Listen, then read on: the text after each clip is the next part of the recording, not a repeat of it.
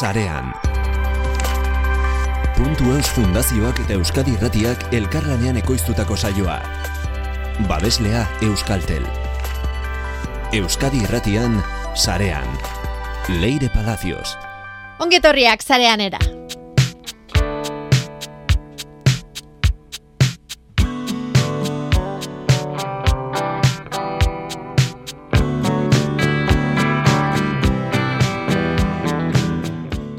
Petitok bidaia influencerra izan nahi zuen eta horretarako modan dagoen tresna digital aukeratu zuen, Instagram. Bere zenargaiarekin batera, Brian Laundry, ekainean, estatu batuetatik zehar, bidaiatzen hasi ziren karabanan. Bidaia sare sozialetan dokumentatu joan zen, baina abuztu aldera Gabi Petitok mezuak erantzuteari utzi zion. Handik eta aste batzuetara, iraia erdi aldera, jakin zen, Brian Laundry zenargaia Gabi Petito gabe iritsi zela Floridara. Gabi Petito desagertu zen. Inork ez zeukan haren berri. Kasuak indarra hartu zuen non dago Gabi Petito, baina ara non youtuber batek grabatutako irudi batzuetan Gabi eta Brianen karabana ikusiteken. Zarean bolo-bolo diren gaiei zo egingo diegu kolaboratzaile berriaren eskutik. Ainoa Marzolek berak emango digu Gabi Petitoren berri. Baina orain, ekimen bat ezagutzera goaz, arkaitz sukuntzaren eskutik. Teknikan Mikel Olazabal. Leire Palacios naiz, astera. Ezagutu Sarea.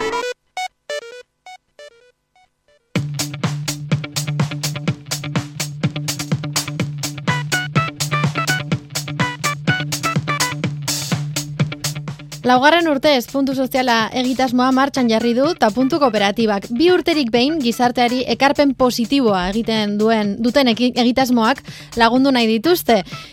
Arkaitz zukuntza, ongietorria? Hau, pakaixo. Bueno, Arkaitz, espero dut, zuk ni baino e, buru argiagoa izatea orain bertan, ez dakit zergatik, baina bain eta berriz, bain eta berriz trabatzen ari nahizelako. Zer modu zaude? Oso, ondo, eta zuek? ba, mentxe, ondo. Zareanen bakizu beti posik. Eta are gehiago, zuena bezalako egitasmoari tartea egiteko aukera baldin daukagu. zelan, zelan zabiltzate aurten, zelan dabil puntu soziala aurten? Nahi, bueno, ba, zuk esan bezala laugarren edizia da, eta bueno, jendeak ezaguten ez badu, azken finean da, e, bueno, gusta puntu kooperatiba bezala beti, bueno, gure alde sozial hori ere nahi izan dugu beti hor eduki, eta ez soilik ba, e, bezeroi lanak egin, eta bueno, azkenean e, zerbitzua eskaini, baizik eta baita ere, zerbait utzi, ez, hor gizartean, eta, eta bueno, gure gure ba, bizi moduan, ez? Eta azken finean esan genuen, bueno, ba, badago sektore bat edo, bueno, e, badago normalean elkarteak izaten direnak edo, bueno, proiektu batzuk izaten dira, eh? berdin du elkartea edo normanakoa izan atzean dagoena, sozial, puntu sozial bat daukatenak, hau da, eragin positibo bat ekartzen dutela gizarteari, eta askotan egiten dute, ba, bolondrez moduan lan, edo, ba, denbora gehiagiri gabe, edo diru gehiagiri gabe, ez? Eta orduan esan genuen, bueno, zergatik ez, noiz behinka, eh, orain bertan bi urtez behin egiten dugula hau, e, hartzen dugu proiektu bat, eta proiektu horri bultza ematen diogu, ez? Gure aldetik gure zerbitzuetatik, azken finean dela online presentzia landu, lagundu, bertan aholkularitza eman eta eta bertan lanketa lanketa teknika ezberdinekin egin, ez? Zeintzuk izan dira orain arte saritu dituzuen egitasmoak? Hau da, mm, emateko pistaren bat nondik dijoa sariketa? Bai.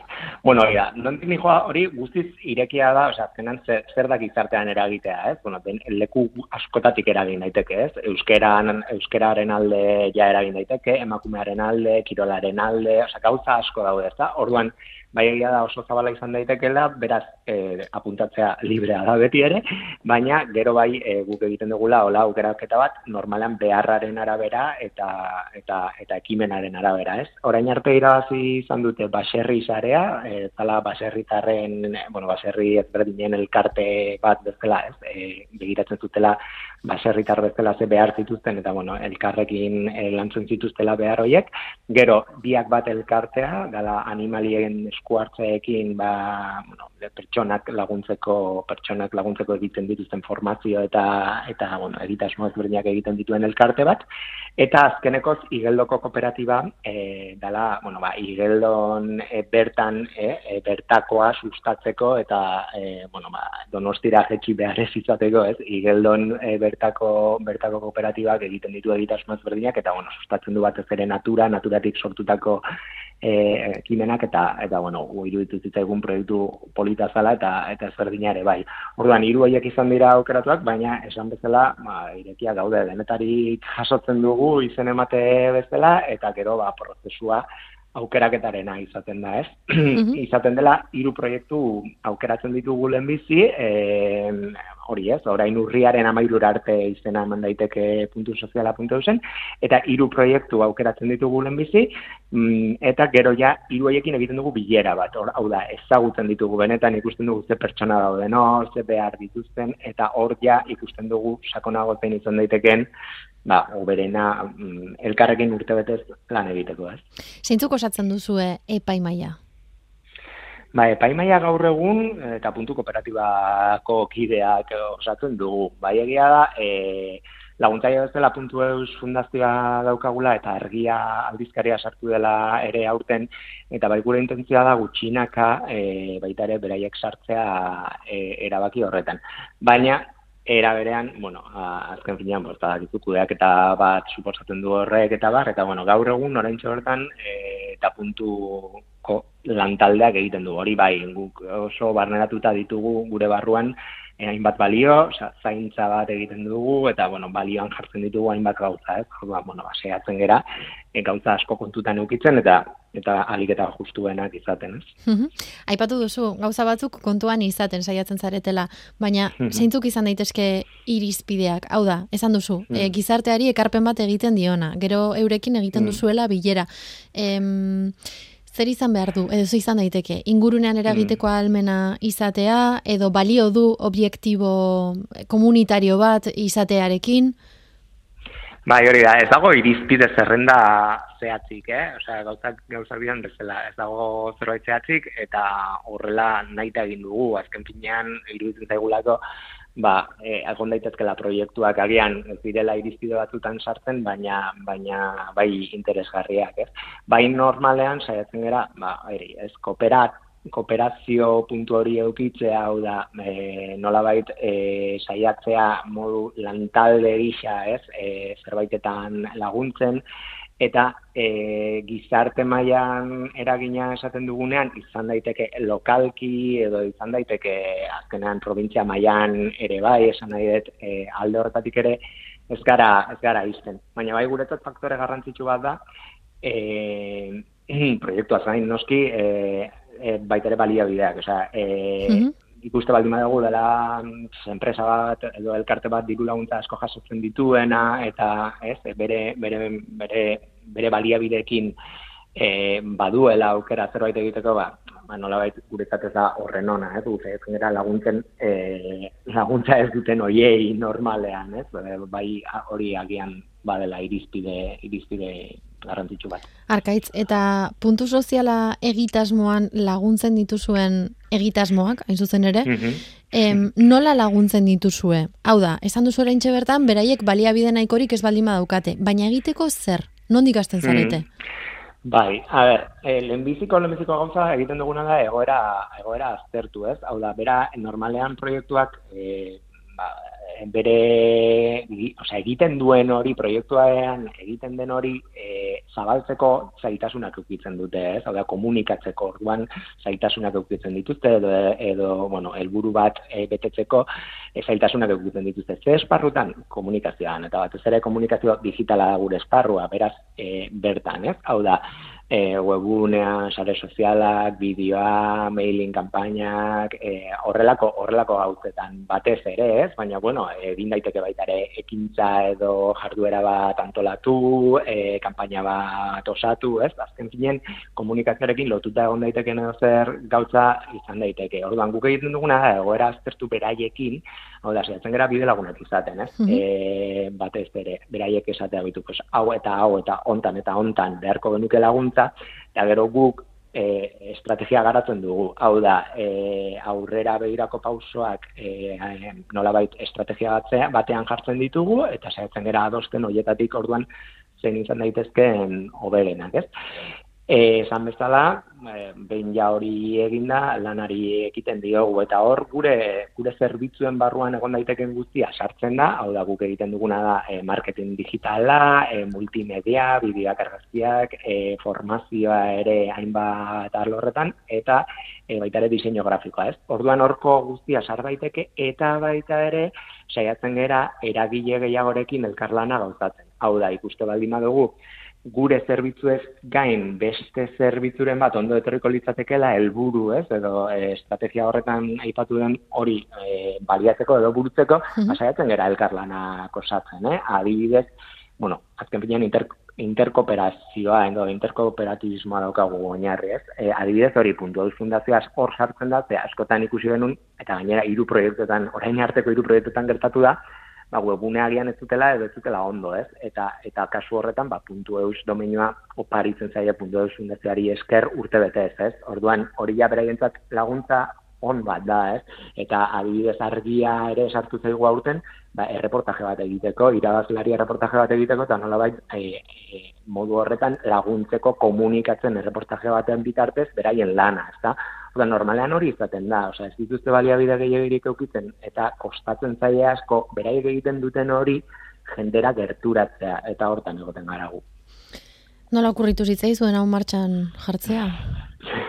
Ba, eta punturekin, eta punturen sorrearekin bat etorri zen zerbait da, gogoan dut, osea, eta puntu sortu genuen etikan, esan genuen, bueno, pues, hori ez, e, ez dugu egin nahi enpresa normal bat, ohiko bat, ez, e, egin zerbait diruaren truke eta listo, noski bai, bizi nahi dugu honi esker eta bizi gara gaur egun honi esker ja tapuntu du zei urte ditu, eta e, eta bar, baina e, bai esan genuen ostras, ba, zerbait eraginen bat egin beharko dugu, ez, eta zerbait e, eman behar dugu ere bai, ez da, e, gure alde sozial hori, ikusi behar da, o da, oso polita da esatea, ez, e, alde sozial bat dagoela, baina ez badugu egiten, ez da, orduan, e, bueno, pues, hor baiea, asitzen gure buruetan zerbait egin behar dugu, zerbait egin behar dugu, eta urte horretan bertan hasi ginen, egia da, hasi ginela urtero egiten, eta urtero irabazle bat, jenditiko bi, bi ediziak urterokoak izan ziren. Eta gero bai ikusi genuen, arnazgunea behar genuen da, da, e, jende askok, pentsatu izan du guk diru laguntza bat daukagula hau egin alizateko, ez? Porque claro, esaten da,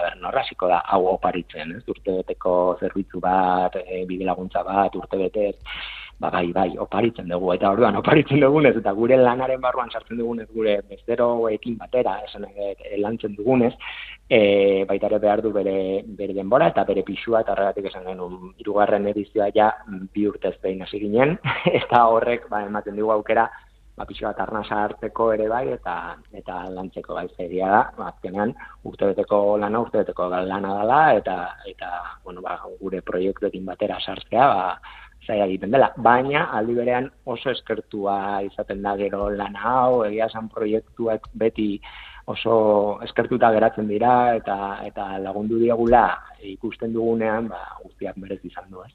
Guazen gogora araztera, noiz arte eman dezakete izena eta non?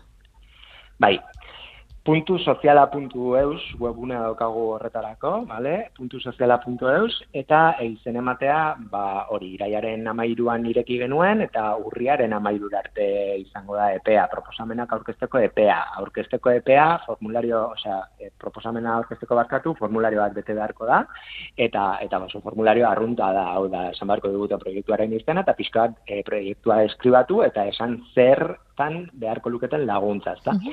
Behin horrela, urriaren amagostean, hiru proiektu finalistak aukeratzen ditugu eta argitaratzen ditugu bertan, webunean eta baitaren noski email bidez e, part hartu duten guztiei esaten zaie, eta gero ja urrian zehar egiten ditugu ba, finalistekin ba, hori ez proiektuak ezagutu, gertutik, gerturatzen gara gu, edo, bueno, dena dakoa, segun fizikoa dena, ez?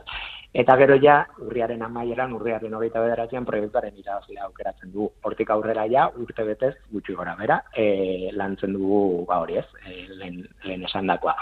Orduan, orain, urrian zehar, e, amairur arte dute izen amateko tartea, eta urriaren amaieran eukiko genuke aurten gura irabazlea. Ba, hortxe, egon bidapena. Eskerrik asko arkaizukuntza, eta puntu kooperatibatik. Eskerrik asko zuei. Mi esker.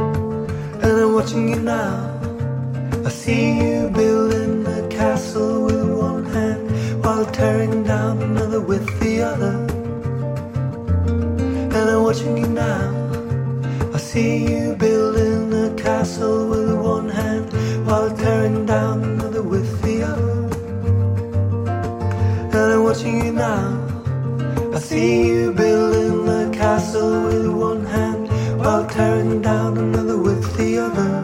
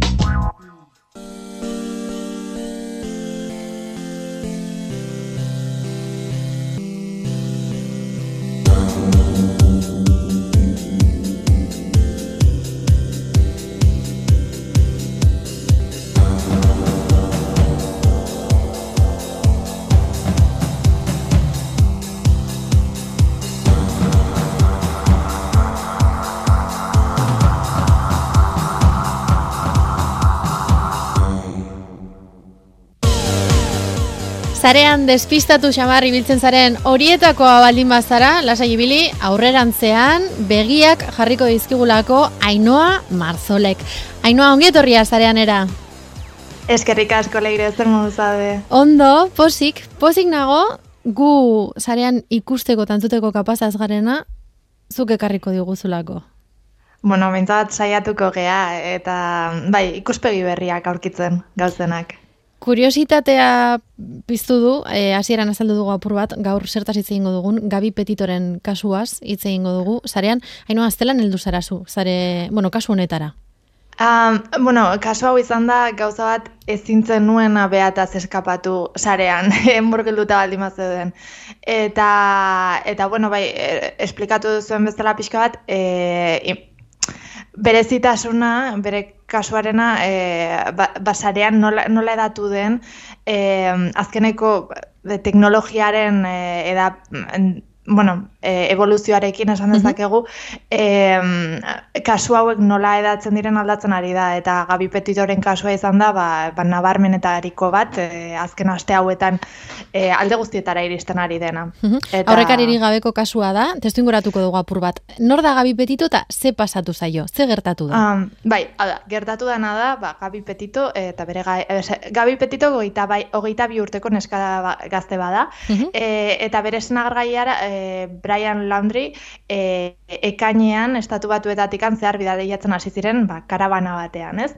E, eta Gabi Petitok nahi zuena zen bere Instagrama ontara dedikatu. Esan dezakegu e, travel influencer deitze zaion edo bidaia influencerrak e, izan nahi zuen berak. Bai. E, ba, abuztu bukaeran, e, mezuak erantzuteari utzi zion, bere gurasoek etzekiten ezer berataz, eta e, iraia erdialdera jakin zen, e, ba, Brian gabi gabe iritsi zela Floridara eta mm, kasuak e, ba, nahiko indar hartu zuen e, puntu honetan, hau da, baino kasu txikia zen oraindik, e, youtuber batek grabatu zuen arte e, Gabi eta Brianen e, furgoneta e, parke nazional batean. Eta honek eragin zuen Gabiren gorpua aurkitzea bertan. Bertan, parke horretan topatu zen. Parke horretan, bai. E, Grantetoneko parke parkean. E, eta orain dakiguna da Brian Laundrik ies egin duela Floridatikan eta ez dago nun aurkitzerik. Mhm. Beraz, hau da kasua, hau da gertatu dena e, eta dakiguna orain arte. Eta egia da dela kasu bat interneti oso lotua dagoena, mm -hmm. dugun bezala, e, alde batetikan, bueno, Gabi berak e, influentzerra izan nahi zuelako eta honek eragiten duena da dena oso dokumentatua dagoela. Hau da, sartu zaitezke gaur egun bere Instagramean, sartu zaitezke bere YouTubean, eta ikusi bere bidaiako azkeneko eh, egin dituen eh, azken urratsak esan dezakegu. Mm baino, eta eta honek ere eragiten du e, ba, badagoela bai bideoak bai imaginak bere inguruan ba horre, horretatikan aurrera gehiago sortzeko e, kasua ikertzen edo ari diren e, bagazteak, jendeak, interneteko erabiltzaileak esan dezakegu. Beraz, hainbat zareetan egonda, egonda gabi petito eta topatu dezakegu gaur egun bere astarna, bai e, e, Instagramen, bai e, YouTubeen, bai beste sare batzuetan, ez? Bai, eta honek eragiten duena da, e, baita ere, youtuber batek aurkitu izanak, Hau da, youtuber batek parte hartu izanak aktiboki uh, investigazioan e, karabana aurkituaz, e, eragiten duena da dagoela sentsazio bat bezala denak izan gaitezkela honen parte denak e, izan gaitezkela detektibeak e, joku honetan, ez? E, naiz eta benetako pertsona bat egon e, eta eta, eta bueno, dauden... berez, ez da joku bat, eh? realitatea Hori, hori da, hori da, hau da, e, komentatzen dute askok, ba, ai, true crime bat benetan bizitzea bezala, e, egunean zehar bizitzea bezala da, baina, baina eske oi, oi, krimen bada, hau da, esan nahi dut, true crimeak hemendik ateratzen dira. Mm orduan, bai dagoela puntu hori, e, ze gainera ere beste tiktoker bat ateratzen, esanez, e, berak eramantzuela autoestopean Brian e, Grantetoneko Parke Nazionalean zehar. Beraz, ere badago konstanteki jendea sartzen e, narratiba honetan, ez? Brian bai. burua. Ainoa, Eta... gauza bat, eh? ulertzeko, e, karabana zan agertu zana e, parke horretan. Baina Brian beretxera heldu zen karabana parke horretan utzita. Ez karabanarekin. Ah, karabana karabanarekin. zen eta karabanarekin botatu zen Floridara. Ados, ados. Bai, bai, uste dute, eh? hemen ere daude, e, gero, bueno, e, kasuak dituela pila bat, e, bueno, pila gauza, pila kotxe, eta, eta sartu nahi duenak bertan, bueno, bere, bere aukera da, baino baino bai e, gauza pila daude mhm. ikusteko bertan. Beraz esan dezakegu gaur egun sare sozialetan edo eta bueno, sare sozialetan eman den horrelako kasu nabarmenena izan dela, nabarmena esatearren eta e, TikTokeko hain zuzen ere lehen kasu handia dela. Bai, eta hau izan da ikustet kasuaren perspektiba aldatzen duen e, gauza nagusia, ez? Ze normalean krim, krimen hauek e, ikertzen dira edo behintzat behaien atentzioa edatzen da gehien bat beste foro formatu batzuetan, hau da, Redditen, e, foroetan, YouTube, e, Facebookeko taldeetan, baina talde guzti hauek nahiko itxiak dira, eta zuhun behartzea behaietara, eta behaiek eta ezkizu iristen hola hola, ez? Em, TikTokek ordea algoritmoarekin zuk kasua jarraitu e, jarraitzen ez badezu ere, hashtagen bidez, e, hashtaga jarraitzen ez badituzu ere, ala ere iritsi egite zaizu hau. Eta honek egiten duena da, lehen, lehenengo aldiz, olako kasu bat mainstreamera edatu daitekela interneten bidez. Mhm. Eta hau berria da. Ze a, beste hainbat kasua hundi egon dira interneten edatu direnak, ba, adibidez Cecil Hoteleko kasua, bain Netflixen ere em, Ikus daitekena. dokumental bat eh, atera zuten orain dela gutxi. Bai. Mhm. E, eta kasu guzti hauek handiak izan dira interneten, baina interneten. Hau da, e- ez dira inoiz iritsi em, telebistara interneten handiak egin direlako. Ja. Orduan, em, bai dago nahiko aldaketa hemen, eta e, beste eragin bat duena honek da, TikTokeko algoritmoak zer saritzen duen. Eta TikTokeko algoritmoak saritzen ditu ideia eroak. Hau da, zuk atentzioa mantendu dezakezun edo zer gauza. Eta honek esan nahi du, e, Gabi Petitoren hashtagean sartze bazera, aurkituko dituzula mediumak, aurkituko dituzu jendea ditula teoria batzuk e, errespetu gutxikoak familiarekiko, e, errespetu gutxikoak errealitatearekiko, e, e, eta eta dituztela milioika eta milioika bisita, ez? Mhm. Um, Ez da orduan- inongo errespeturik. Kontua da, helburua da, enpresa bat da nenean, erabiltzailea pantailara iltzatuta egotea. Berdin du gaiak. Hori da, eta, eta ere eragiten digula guri eta gehien bat ge- generazio berriei, e, e, generazioak daukala tendentzia asko em, erabiltzea horrelako gaiak e, bere bere marka pertsonala e, haunditzeko, hau da, jarraitzaileak lortzeko, eta orduan berdintzaiela askotan e, gai hauetara e, botatzea beraien burua, Mhm. e, eta, eta ere in- oso em, oso errexen hasten dala, nun hasten dan e, kasuan laguntzea, eta non hasten dan horrekin nik jarraitzaileak e, lortzea, ez? Em, Merkantilizazioa, badago- informazioaren merkantilizazioa, zure gain zu influenzerra bilakatzeko baita ere, ez? Bai, Osa, bai, ber, bai, bai. berdin du gaiaren funtza, kontua da, topatzen dozula, tresna bat, e, balio dizuna, ba, enpresa lorrean despuntatzeko, edo enpresa horretan despuntatzeko, kasu honetan, sare sozialetan. Hori da, orduan galdetzen garena da puntu honetan iritsita, posible alda gauztetaz, eh, gaur egun e, interneten eta ibiltzea zure burua merkantilizatu gabe. Posible alda hori.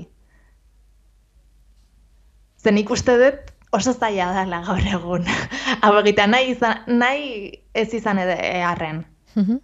Ikusten dugu zareetan egunero, ez? E, Bai, gai bai. bat hartu eta, bueno, ondo, ondo dakigu, ez? Gai bat hartu eta eta gai hori bandera bezala erabili nolabait e, norbere privilegioak irakurri gabe, e, pentsatu duzuk ere buruan daukasula, Black Lives Matterrekin gertatu zen bezala, e, bere garaian, ez? E, jende asko zegoela, berdin zuen borroka barru, barruan egon edo ez, argazki hoiek jarrita, eta eta zarata egiten zareetan ahots hartu behar zutenei zarata egiten usten baino, ez?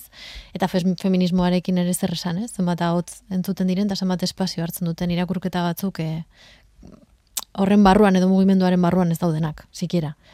Ez? Guztiz, hori da, eta, eta nik uste dut, bueno, egia dena da, e, honek emango digula e, tresna batzuk azken, azken urte hauetan eda, egingo direnak, diala honen inguruan debate bat e, sorrara, sorraraziko dutenak, ez? Hau da, esan dezun guzti hau, nori eman behartzaioa hotxa, eta e, nola erabiltzen diran gauza guzti hauek, apartatzeko gure marka pertsonala sortzetikan eta nola egin dezakegun benetan e, aldaketa. Em, beraz, bai, kasu honetan Gabi Petitoren kasuan zaila da, be, zeo zer laguntzea edo bai familiari edo bai benetan hor daudenei, e, baino bai badagoela hau- hausnarketarako puntu bat, ez? Mhm. Ba, horrekin geratuko gara, inoa oso interesgarria, aste honetan ekarri diguzuna. Geratuko gara goz ez datorren hilabeterako. Bai, bai, izango gara hemendikan. Eskerrik asko Ainoa Marzo, longietorria sarean era. Eskerrik asko zuri.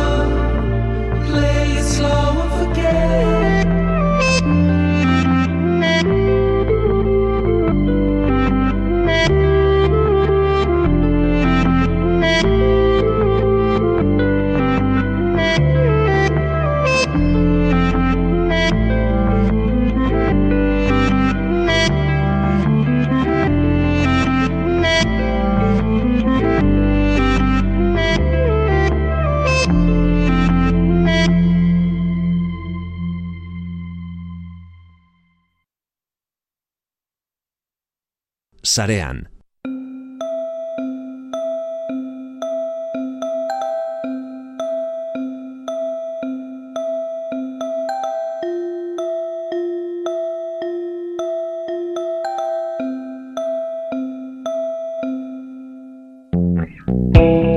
Hautsa karrotzen dituen eztabaida da eraikuntza eta ingurumena ardatz duena. Are gehiago, etxe bizitza eskubide baino privilegio bihurtu duen joera espekulatiboaren ondorioz. Eraikuntzaren eta ingurumenaren sektorearen arteko aliantza gisa jaio da Econst proiektua, lehiakortasunaren bultzatzaile bezala. Helburua da, eraikuntza sektoreko Gipuzkoako enpresak ekonomia zirkularrerantz bultzatzea. Ingurumen sektorean aldaketa bultzatzaile gisa erabiliz, lehiakortasuna areagotuz, lehiakortasun aukerak areagotuz. Zer esan nahi du horrek? Ba, gure ekonomiako dozin sektorek bilatzen duena. Diru sarrera handiagoak, kostu txikiagoak, hornikuntza segurtasun handiagoa eta negozio aukera berriak. Eraikuntza prozesuaren fase guztiek diseinutik eta planifikaziotik bizi amaiera arte, ekonomia zirkularrerako eraldaketarako aukerak ematen dituzte. Diseinu eta plangintza, produktuen eta osagaien fabrikazioa, obra berriaren eraikuntza eta birgaitzea eta mantentze eta berritze lanak. Adibide zehatzak mai gainean jarrita, zertaz ari gara. Ba, eraikuntzako material birziklatu berriak eta ekologikoagoak garatzea. CO2 zurgatzen duten baldosak erabiltzea.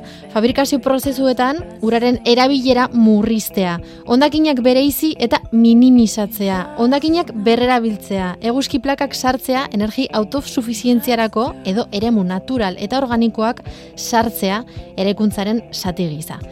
Iragaz guaten, Teknimap eta Jolas enpresek hainbat teknologia garatu dituzte ingurumenaren aldetik iraunkorrak diren eraikuntza beharrak asetzeko. 2000 eta hogeta marreko ekonomia zirkularraren euskal estrategiarekin bat eginda. Hortaz hitz egingo dugu, hain zuzen ere, iragaz enpresatik, azkoitiatik dagoen ingurumeneko industria zerbitzuen enpresa bat da, eta garbiketetan, saneamendu zareetan, ondakinen garraioan eta ingurumenean espezializatua dago. Iragaz guatin garatu dute, lurzoru poluituak, hau da lurzoru kutsatuak berreskuratzeko berezko teknologia. Gurekin da Maider Orueta, proiektuaren arduraduna. Ongi etorria zarean era, Maider. Eskerrik asko. Bueno, Atzaldean. Maider, seria esaten diogu lurzoru poluitu bat edo lurzoru kutsatua dala. Em, lurzoru polituak edo kutsatuak bie eh, kontaminanteak dituzten lurrak. Mhm. Badaz, legedisa jartzen dau balore batzuk eh, konzen, eh, kontaminante konzentrazio balore batzuk eta horrei superetan dienien esaten da lur hori kutsatuta, afektatuta edo poluituta dauela. Vale. E, zer kutsatu dezake lurrak? Ze izan daiteke, hitz egiten dugunean e, lurzoru kutsutu, kutsatu bater inguruan, ontxe bertan azaldu diguzun bezala oso ondo zer dan, Mhm. e, ze izan daiteke, e, nik zeak eraikuntza bat bota dutela eta oraindik e, gauzak daudela, edo mm, ez dakit, e, egon dala zer radioaktiboa edo, ez dakit, ze, ze, ze gauza topatzen dira, ze, ze nivel mota topatzen dira? Bale, arrazoiak asko izenek eta de hecho en, arazo ambiental hau lurren lur kutsatuen arazo ambientala e, arazo mundial bat da eta bueno, Euskadi mailan apur bat esan geike daukogela industria asko eta azkenean industria horrek kutsadura sortzen dau ba, metalikoa edo organikoa, hidrokarburoak eta Mhm. Gero, izeneke e, e, iturri desberdinak. Baina batez ere da gure industriak sortutako kutsadura, bueno, ez, hemen Euskal Herrian daukaguna. bai, esan geikena, e, garrantzi geixena daukona, edo Mhm. izango zan industrializazioa, eta ba, bertatik e, bertidu dien, kutsatu dien e, alboko eta lurraz, be, e, azpiko, azpiko lurrak. Mhm.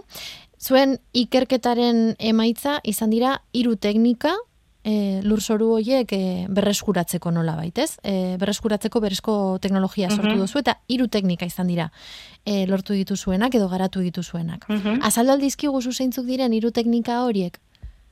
Bai, e, iragaz 2013en hasi zen e, ba, lur kutsatuak tra, lur kutsatuen tratamendurako e, teknika berrisa garatzen lanien, Mhm. ez ikertzen eta eta bueno, garatu die, bueno, e, bio tratamentu biologiko bat, zengo zala biorremediazioa biopila forman e, erabiltzen komposto organikoa, e, eta gero izango zen na, e, nanotek, e, beste tratamentu nato, nanoteknologiko bat, e, nanopartikul, burdin zero duen nanopartikulak erabiltzen, e, nanopartikula honek burdin zero duna dire oso, oso e, reaktiboak eta dauk, emuten dago aukera kontaminante desberdin askokin reakzionetako. E, reduzi duten, edo e, euren e, mugimendua murrizten, eta gero, bueno, izango zana tratamendu berria, inobatzaia iragazet e, desarrollautako izango zan, bi teknologiak batzen dituen beste teknologia bat izan. Ditzen dut zauen abiona, eta bertan lehengo aplikatzen da tratamendu nano, e, nanoteknologikoa eta ondoren e, bioteknologikoa. Eta honekin lortu duna da, bi tratamenduak batzien sinergia e, positiboak, oso positiboak, denbor, er, tratamendu denbora gesten, erantzun o mm, deskontaminazio gehiago lortzen. eta eta hori izan da, ez? Hiru hiru aukera horiek lortu dituzu. Bai, oingoz hori jarraitzen du lanien, ba, mm, e, beste lur desberdin, kutsadura mota desberdineko lurretan e, e, zaiatzen, ba, aplikazioa ikusteko kontaminante desberdinekin, e, desberdinen, aurtia, oza, desberdinen aurrian e, aplikagarrisa ikusteko. Aipatu duzu, bai, barkatu, aipatu duzu momenturen batean, e, lur kutsatuen arazoa nazio artean gertatzen den arazo badala, ez dela bakarrik Euskal Herritarroi bai. gertatzen zegun gauza bat, ez, gure lurrekin. Em, teknologia hau garatu duzu ezuek, baina izan alda izan alduzue beste teknologia batean edo beste eredu batzuetan em, referentzia edo edo non begiratu e, Euskal Herritik kanpo? E, adibidez beste herrialde batzuetan beste enpresa bat zertan ari den edo ze, ze egiten ari den jakiteko nondik abiatu edo zerotik abiatu zarete zuek? Bale, ez, abiatu gare e, biopil, biopiletatik hori bai erabiltzen da, gaur egun, e, aplikatu, apliketan den e, tratamendu bat da. E, guk, bueno, landu dugu apur bat gure modura eta hobetzen fateko. Eta gero nanoteknologia bai, bai erabili izan da, Amerikaldian eta, baina bakarrik ur kontuetan. Orduen gukin gabena da, haber lurrera be eraman geiken. Eta posible izan da. Eta, bai, hori da. Eta induena da, bateratzea, bi teknologiak e, baten izango zana, e, muteko erantzuna, kontaminazio ezberdina daukien lur bate, e, ez azkenien kontaminazio organikoa, eta biopilak bakarrik organikoa, eta, e, e, organikoa jemunen aizetza erantzuna. Eta nanoteknologia, osea, nano, nanopartikulen bitzatez, bai, e, metalak, e, organoklorauak, eta bai organikoak. Orduen, batzeratzean, emuten dugukerak, kontaminazio mistua daukien lurrei erantzuna emutia. Hori dela e, abantaia handi bat, eta, e, bueno, e, 2000 eta... 2000 eta 2000 iragazek eskatu zauen e, memoria, bueno, informiak abezatzen gure tratamentuan boduko e, mundu mailan eta e, bi informiak esaten zabien ez ez orduen lortu dugu gure teknologia biona patentetia. Eta... Ez da munduen gure teknologia erabiltzen dauen beste, beste enpresaik edo estudioik. Beraz, e, teknologia, zuek sortutako teknologia patentatua e, patentatua da, patentea lortu duzue. Bai. Eta horrek esan nahi du, e, nazioartean edo beste, beste dozein tokitan teknologia hori erabili behar, duena, behar duenak, zuen gandik pasatu behar dela. Bueno, ingoz dugu patentia Espainia maian. Vale, bai. Espainia maian, vale. Horrek esan nahi du, em, que nik gauza hauek zelan funtzionatzen duten, ez dakit. Ordaindu behar dizuetela, edo zuek zuzenean egin behar duzuela, zelan funtzionatzen du patenteak teknologia lorrean? Patenteak funtzionatzen dago gure ezagutza erabili behar badaue, guri ordaindu bihuzkoe. Hori da. Edo gure laguntza eskatu, kasu honetan konozimentu dana ezagutza dana gu dauku. Orduen suposatzen dut hasieran beintzet bieko bieko da biela gure laguntza.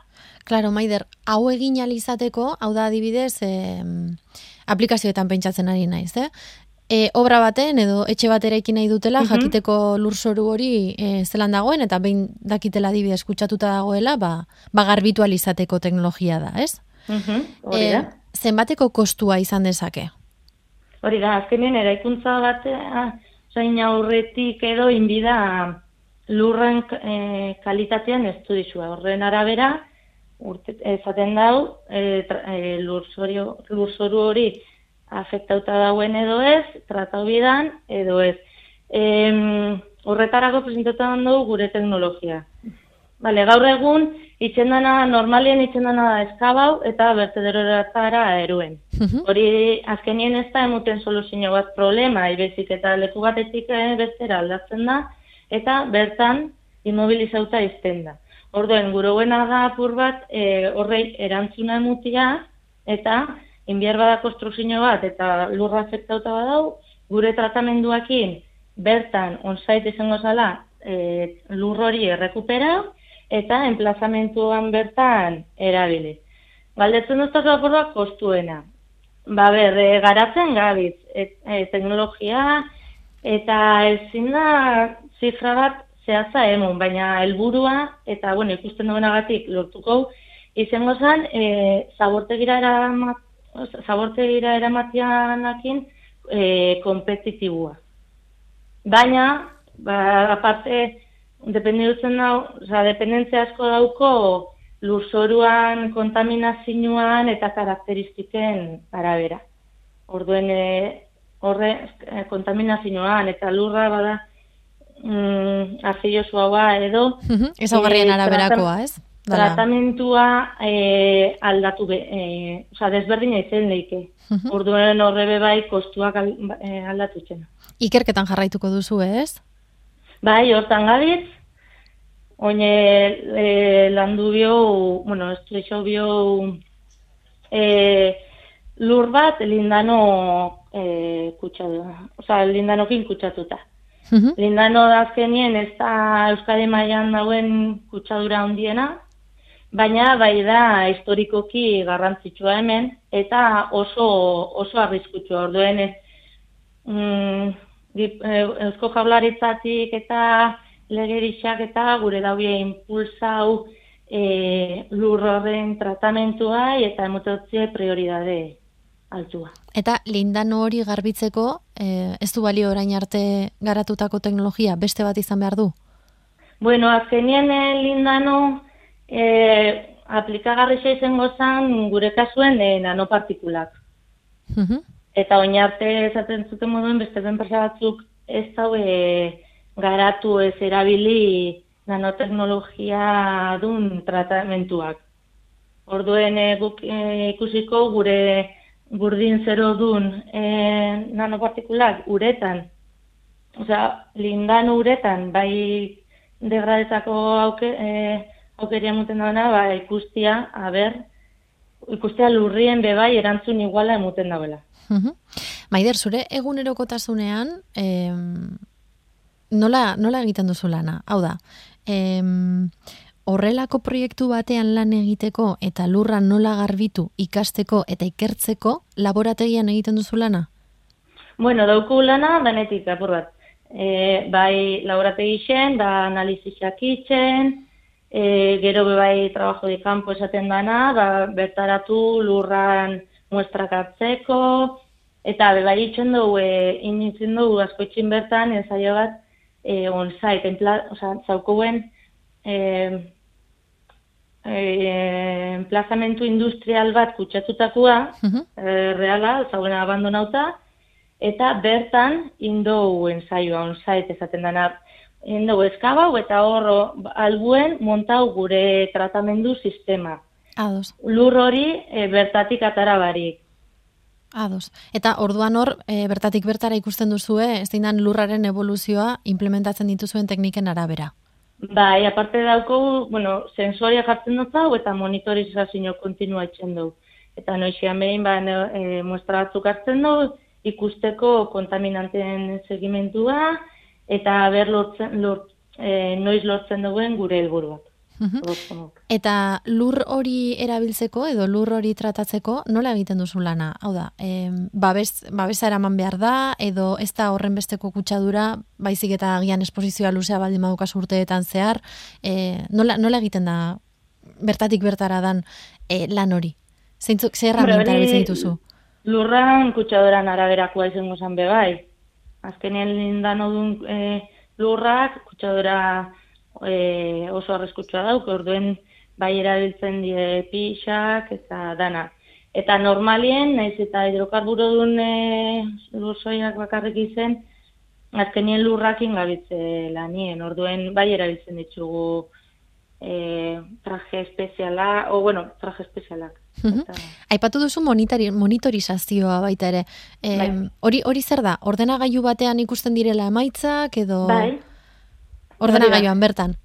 Bai, gu dauko sistema bat, e, hori, sartzen dugu sentsore desberdina, gure kasuan oxigenoa, humedadea eta temperatura, diela e, parametro klabiak bio, aktibitate biologikoan.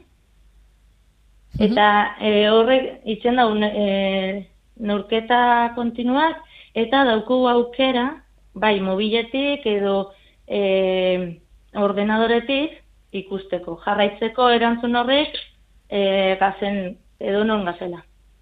Zu proiektuaren arduradun bezala urte batzuk edo denbora bat, ez? Ikerketa honetan eman duzuna, azkenean emaitzak ateratzen direla ikusteak pos hartuko zenuen, ez?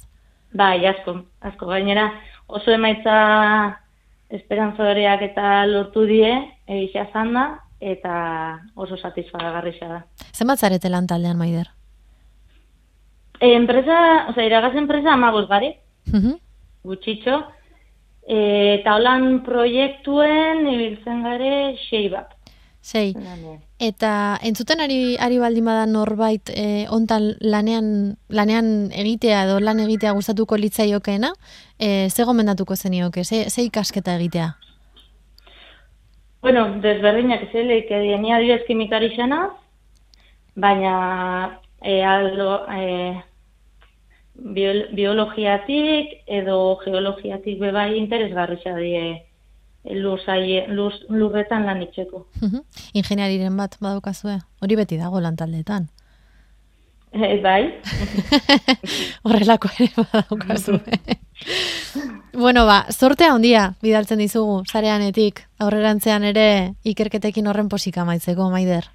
bale, ba, eskerrik asko. Zuei, Eskerrik asko zuei. Eta, bueno, eskerrik asko lur kutsatuak errekuperatzeko iragaze garatutako teknologien berri teknologiak aurkezteko aukera emutiagatik. bai, gu hemen, zuek egiten duzuen lana ateratzeko beti prest. Ba, es- eskerrik asko eta lastera arte, maider. Zuei, mi esker. Agur.